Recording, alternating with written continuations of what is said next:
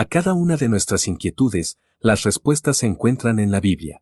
Bienvenidos a Respuestas en la Palabra. Compartir el Evangelio. Pasar tiempo con nuestros amigos o familiares es algo que nos gusta a la gran mayoría.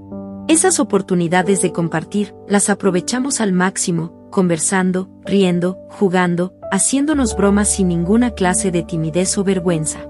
Pero cuando se trata de compartir el Evangelio transformador de Cristo a las personas con quienes hemos compartido tiempos maravillosos, nos atemorizamos y sentimos vergüenza, porque nos preocupamos de lo que ellos nos puedan decir al momento de compartirles nuestra fe, más de lo que Dios nos puede decir por no haberlo hecho.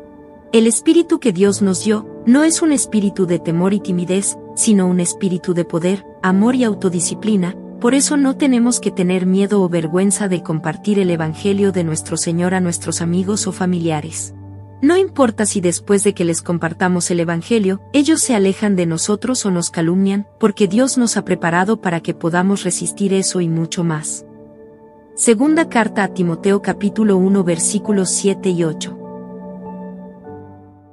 Envíenos sus sugerencias y comentarios a nuestro correo electrónico ministerio.jesusislife.net. Este programa es una producción de Jesus is Life.